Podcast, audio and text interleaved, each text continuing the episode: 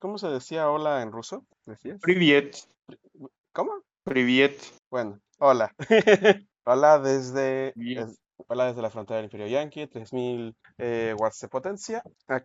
La verdad, no teníamos pensado, otra vez estoy acompañado de mi amigo Rui, el mismo tema. No pensábamos hacer una parte 3, pero bueno, sí lo pensamos, pero nos tardamos mucho.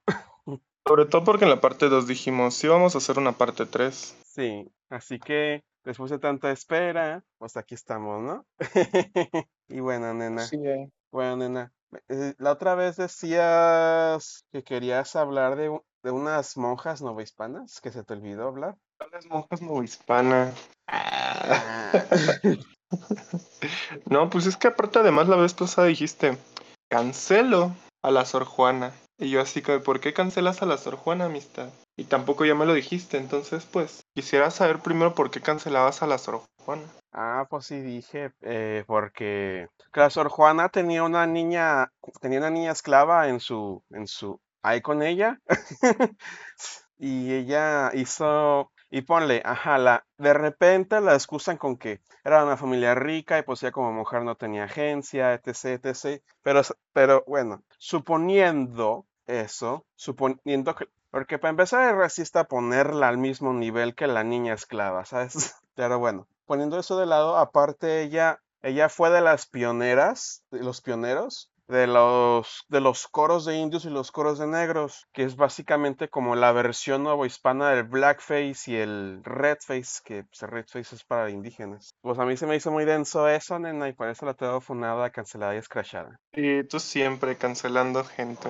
Claro, ahorita te cancelo a ti, vas a ver. Más me cancela a mí ahorita. A ver qué De me hecho, yo digo, yo nunca he dicho que, que aquí no me van a cancelar, porque es muy probable que me cancelen, nena. Te preocupes, ahí veo que me cancelo yo a mí para estar, para balancearnos, di.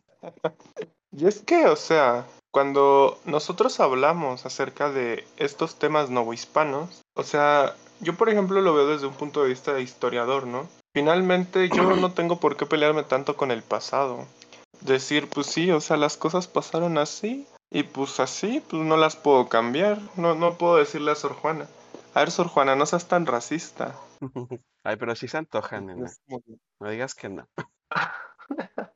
Es que, o sea, podríamos ponernos a pensar en cerca de la cancelación de personajes históricos, pero pues sí, o sea, como, como que eran mucho de su, de su época. Eh, entonces, em, como que eso me, me, me quedó como, como mm, la espina de la vez pasada, ¿sabes? En plan, pues eso. Ah, no, espera, estoy buscando en la conversación, nena. Ándale, aquí encontré el mensaje. Que se te olvidó hablar de las monjas travestis novohispanas, dijiste, en el, y ahí ya en privado. Sí. Es que la cuestión de las monjas travestis era como, como muy, muy, muy curiosa. Existía la figura de la monja alférez. Esta monja alférez, pues era la monja que se había pues disfrazado, disfrazado, vestido. Usaban mucho el término de disfraz porque era como en plan de tratar de disruptir su categoría de, de femenina para poder entenderse como masculina. Y es que existieron muchas funciones sociales para el travestismo dentro de la época novohispana. Porque, como bien sabemos, pues las mujeres no, no eran, no tenían una posición de poder durante la época novohispana, ¿no? Entonces, por ejemplo, muchas mujeres, eh, para hacerse a la mar o andar en, el, en, las, en los barcos, optaban por vestirse de, de masculino, ¿no? Optaban por usar prendas masculinas para poder, este, pues, poder navegar o optaban por, por vestirse de hombre, ¿no? Para, para entrar a ciertos espacios como la universidad. Entonces, este, este aspecto de la alfereza es esa idea de un poco la monja desviada, la monja que, que hacía eso. y así. Entonces, por eso como que iba a hablar de eso, pero decidí como que enfocarme en otros temas ahorita. Así que, pues, pues como habíamos dicho, ¿no? Un Es- poco más a esto de la, de la sexuación. Es- Estás harta, ya no quieres hacer una parte 4, me estás diciendo. Ay, no, no, no, no, es que no quiera hacer una parte 4, es que pues ya íbamos a hacer hasta la parte 5, ¿no? La parte 10, la, eh, nomás de esto se va a tratar el podcast, Di. Es nomás de esto. Obvio, es de esto se va a hablar el podcast. Vamos a, vamos a deslindar al, vamos a deslindar al camarada B y a, y a Cari y nomás de esto se va a tratar el podcast. no, no es cierto. Uh, pues sí, nena, el tema, para mí el tema que se nos, que se nos olvidó eh, fue como la síntesis de todo lo que hablamos en la parte 1 y parte 2, que parte 1 hablamos raza, para parte 2 hablamos sexualidad uh, cruzado con la raza, pero en parte 3 la síntesis para mí sería hablar la diversidad sexual dentro de la racialización como tal. Un tema que creo que mucha gente le interesaría de primeras, ahorita que no hemos llegado a la hora todavía, es el, es el tema del el heterosexismo y, la, y el heterosexismo y dentro, de, dentro de las mismas comunidades racializadas. sé si me tocó platicarte, pero yo está, digo, digo, es obvio que existe, ¿no? Lo experimentamos, pero lo quería como racionalizar, eh, no tanto de darle razón, sino de darle una explicación social económica,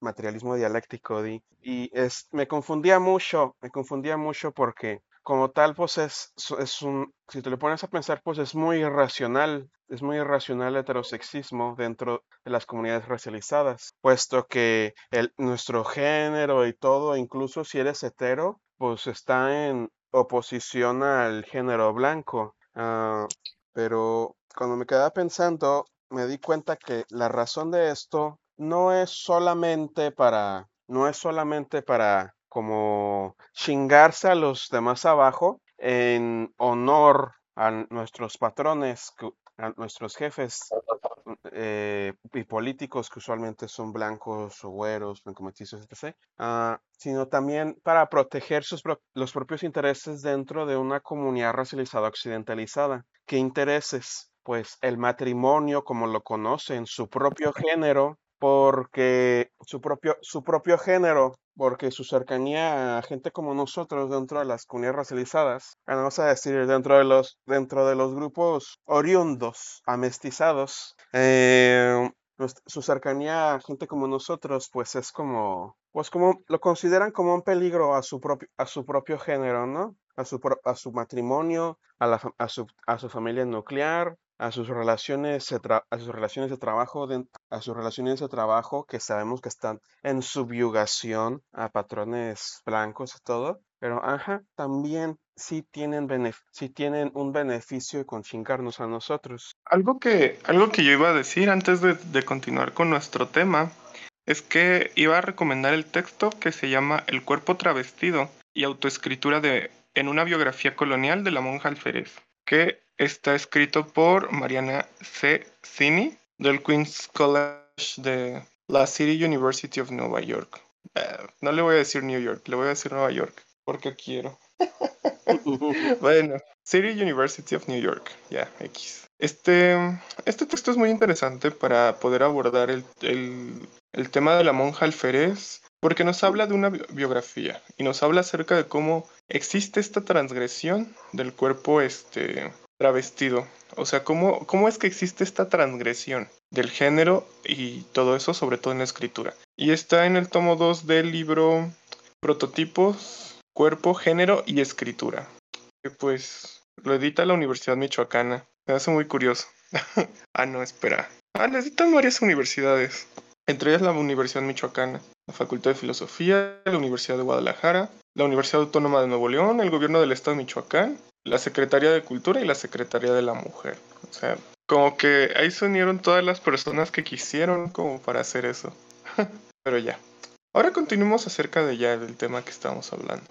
Acerca de cómo existen estas eh, heteronormas o, o sí, eh, cruces entre la heteronorma y lo que nosotros podemos considerar, ¿no? Y es que algo que a mí me llama muchísimo la atención, este, es que Existen estos constructos sociales a los cuales se les impone esta carga heterosexual. Se les impone esta carga de, bueno, partimos de, por ejemplo, el matrimonio. Por ejemplo, em, ah, ya dije muchas veces, por ejemplo, perdón. En una de las ocasiones entendemos acerca, por ejemplo, del matrimonio interracial en Estados Unidos.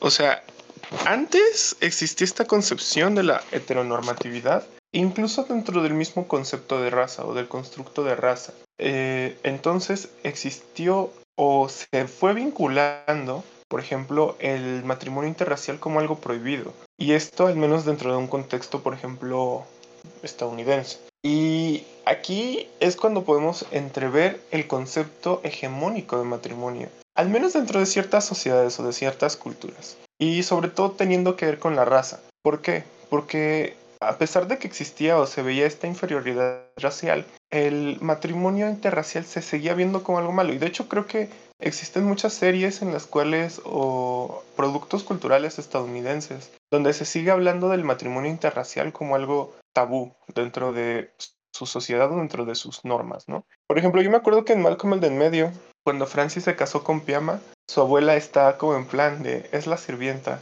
No, es mi esposa. Ah, te casaste con la sirvienta. Entonces, esta es una realidad. O sea, es una realidad de la transgresión. Es una realidad transgresora. Para empezar, primero el género. Digo, la raza, dentro de estas construcciones heteronormativas. Y, pero podemos transpolar, transpolarlo, por ejemplo, a, a una sociedad como la, la, la, hispana, o sí, pues la mexicana, ya más especificando. Ah, bueno, cuando yo me refiero a una sociedad hispana, me refiero a una sociedad que desciende de esta cultura española. Entonces, por ejemplo, englobo en muchas ocasiones a Latinoamérica o a la, a la América de habla hispana, porque pues generalmente tienen esta, una cultura muy similar, pues, y ya.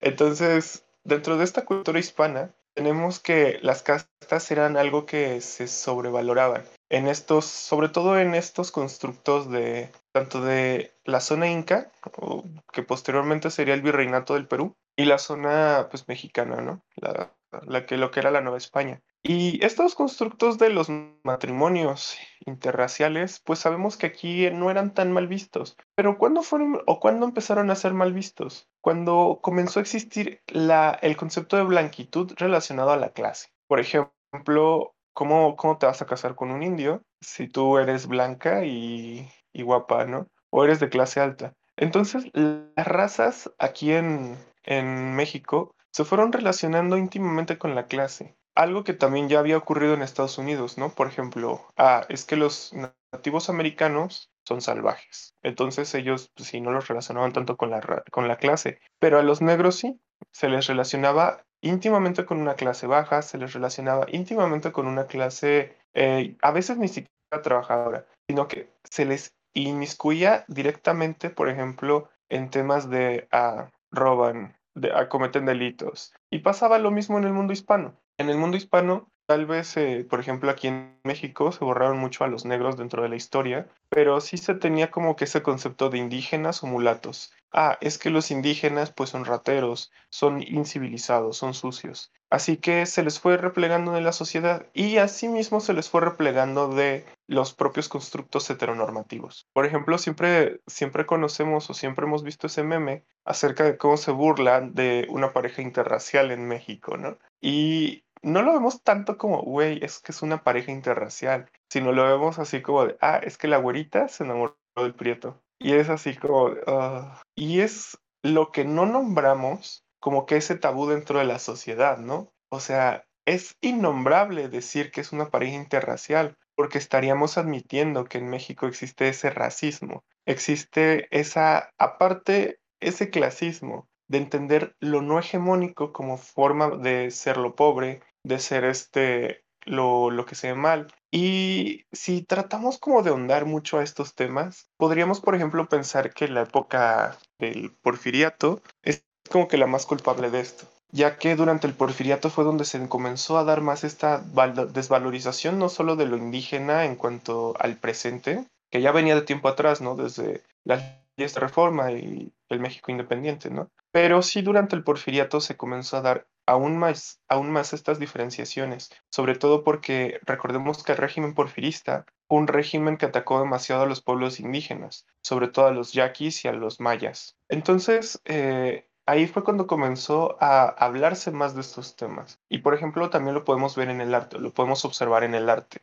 La mayor parte de las pinturas costumbristas de finales del siglo XIX centran a las clases sociales en México demasiado marcadas. Por ejemplo, a las, a las clases bajas o a las clases trabajadoras indígenas eh, siempre se les observa en la hacienda, pero replegadas, ¿no? Como el hombre trabajador, como el hombre del campo, como el hombre o la mujer que trabaja en el campo, o la mujer que es cocinera, o la mujer que es ama de casa, únicamente. Y a las clases dominantes se les ve como, por ejemplo, el hacendado, la persona que tiene el poder. Y estas, este origen como que de las diferenciaciones raciales en cuanto a la heteronorma, ahora tratemos de pensarlas en un contexto sexodivergente y en un contexto sobre todo, por ejemplo, de, diversidad sexual. Las entendemos casi como algo imposible. Las, las conocemos como algo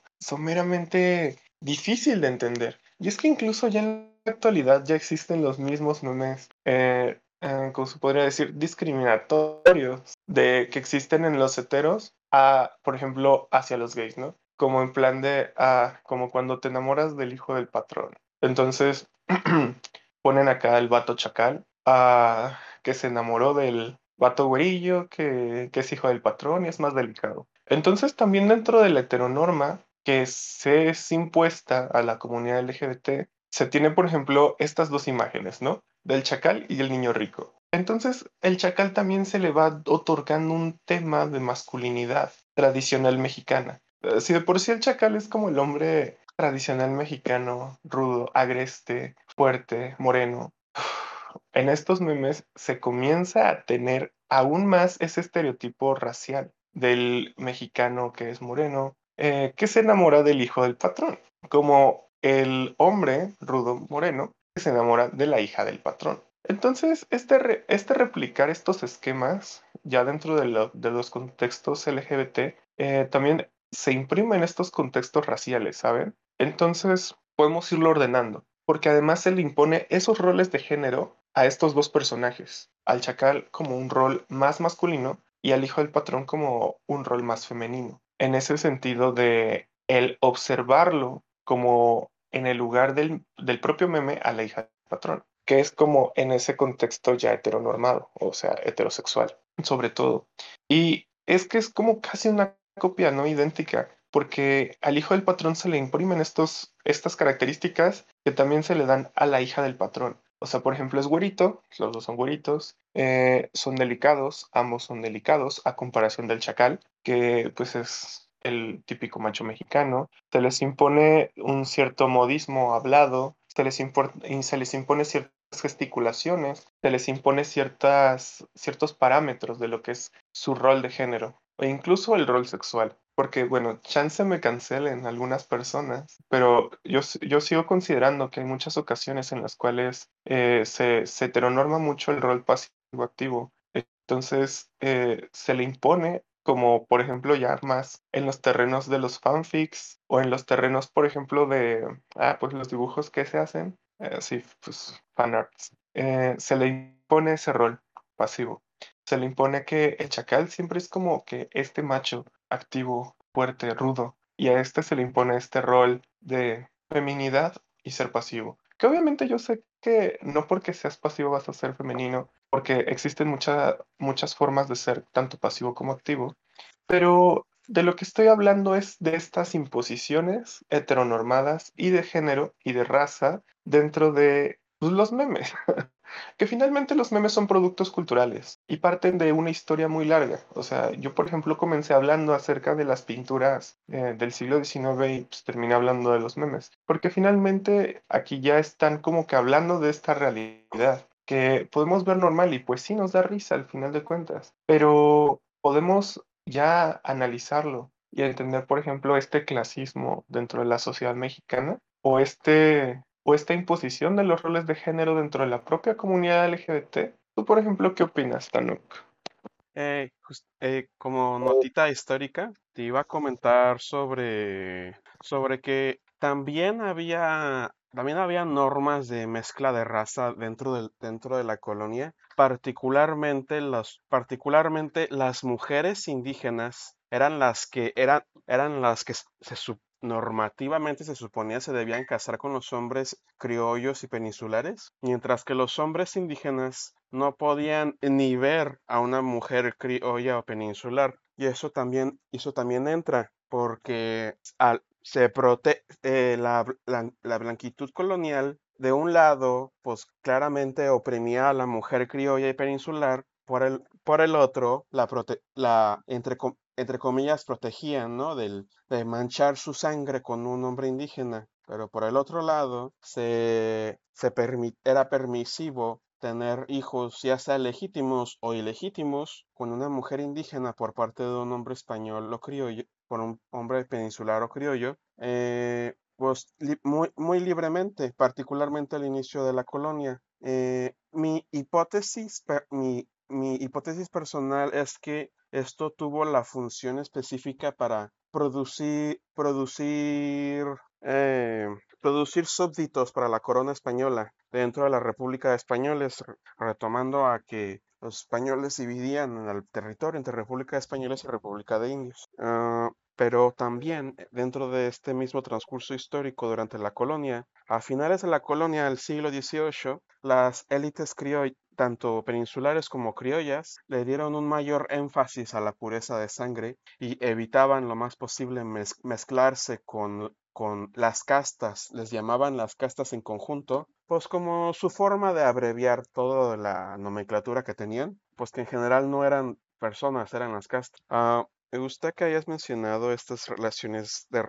estas relaciones raciales entre la comunidad LGBT latinoamericana actual. En el ejemplo del chacal, la forma en la que el hombre racializado se le impone ser hipermasculino de una, de una forma tanto sexualizada como, como amenazante, mientras que en este caso al hombre blanco eh, de la diversidad sexual se le, se, le se le permiten muchas cosas, incluso ser pasivo, que de otra forma sería, sería mal tachado. Que en esta, en esta misma línea vale la pena sin querer desglosarnos, porque la última vez que nos desglosamos en privado nos dimos como tres horas del tema sobre la dialéctica entre activo y pasivo, sin desglosarnos demasiado, ah, es muy común que se hable de privilegio activo o presión pasivo, que en varios aspectos es verdad, pero se olvida mucho este aspecto de la interseccionalidad,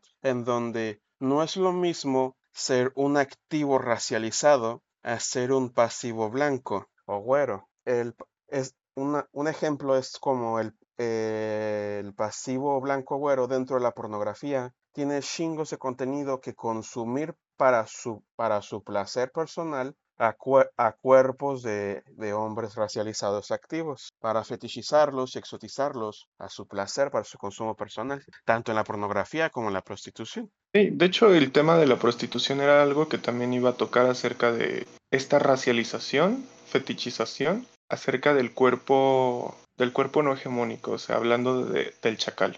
Porque, por ejemplo, aquí en Ciudad de México es algo que no sé si sea secreto a voces o, que todos lo hablan, pero existe este espacio de la prostitución masculina, ¿no? Este espacio de la prostitución masculina en, por ejemplo, la Alameda, es generalmente un espacio de prostitución donde la mayor parte de, las, de los varones que se dedican a, esta, a este oficio, a este trabajo, son chacales, ¿no? Entonces, aquí eh, generalmente muchos, pues, son versátiles, ¿no? Pero existe esta fetichización, sobre todo de las, del sector blanco, del chacal, que es, pues, activo, ¿no? Entonces, la mayor parte de ellos, pues, actúan de esa forma ruda, de esa forma, este, em, sí, o sea, como un chacal, pero también son fetichizados y buscados por eso específicamente, ¿no? Entonces, eh, aquí existe también esta idea del privilegio activo, ¿sí? O sea, creo que la mayor parte de las personas hemos escuchado hablar del privilegio activo,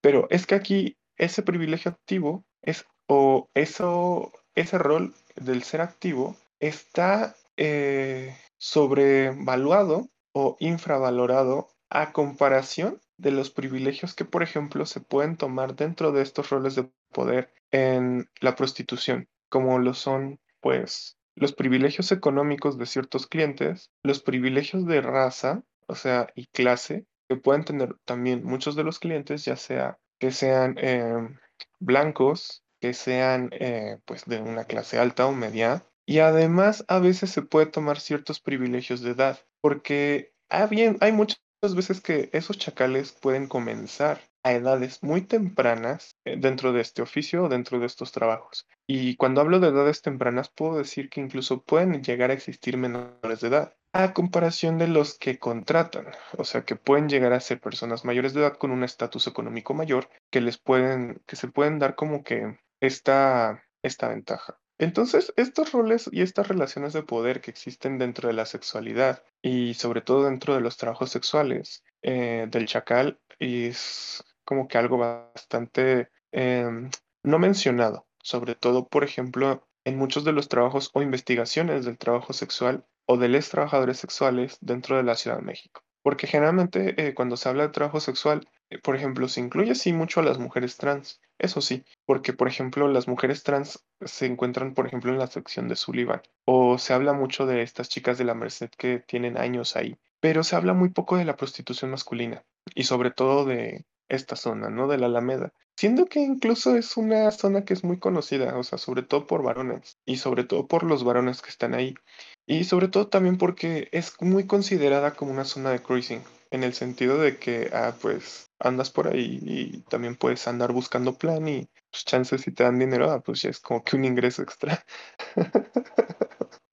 Pero eh, a, lo, a, lo, que me refiero más como que es ese sentido de, de que no se toman mucho en cuenta estas relaciones de poder y mucho menos se encuentran como muy estudiadas o muy mencionadas esta, esta forma en la cual es fetichizado el cuerpo y es visto también como ese bien de consumo dentro del trabajo sexual. Así que eh, es algo que yo quería mencionar porque considero que sí se habla mucho del privilegio activo, pero cuando hablas también acerca de estas, estos énfasis o estos parámetros que pueden llegar a existir dentro de estas relaciones de poder a los activos y sobre todo a los activos eh, fetichizados y racializados, ahí es cuando podemos entender o podemos ahondar en otros temas que, que, se encuentran dentro de estas problemáticas sociales actuales. Bueno, o sea, ni siquiera actuales, o sea, podemos hablar de estas problemáticas como algo ya antiguo, porque por ejemplo, este Tomás de Cuellar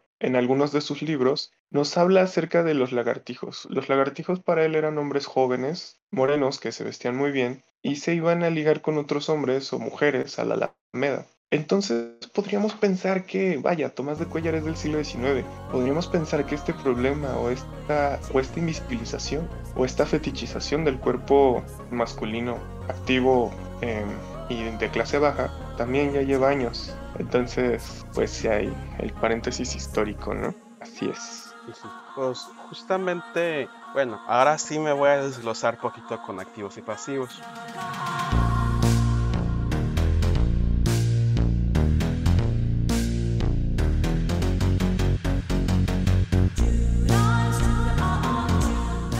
Para escuchar el resto de la conversación, únete a nuestro Patreon en patreon.com diagonal memazapanes y obtén acceso a todo nuestro contenido premium y más sorpresas patreon.com diagonal memazapanes y ayúdanos a seguir creando más contenido desde la izquierda radical y para la izquierda radical.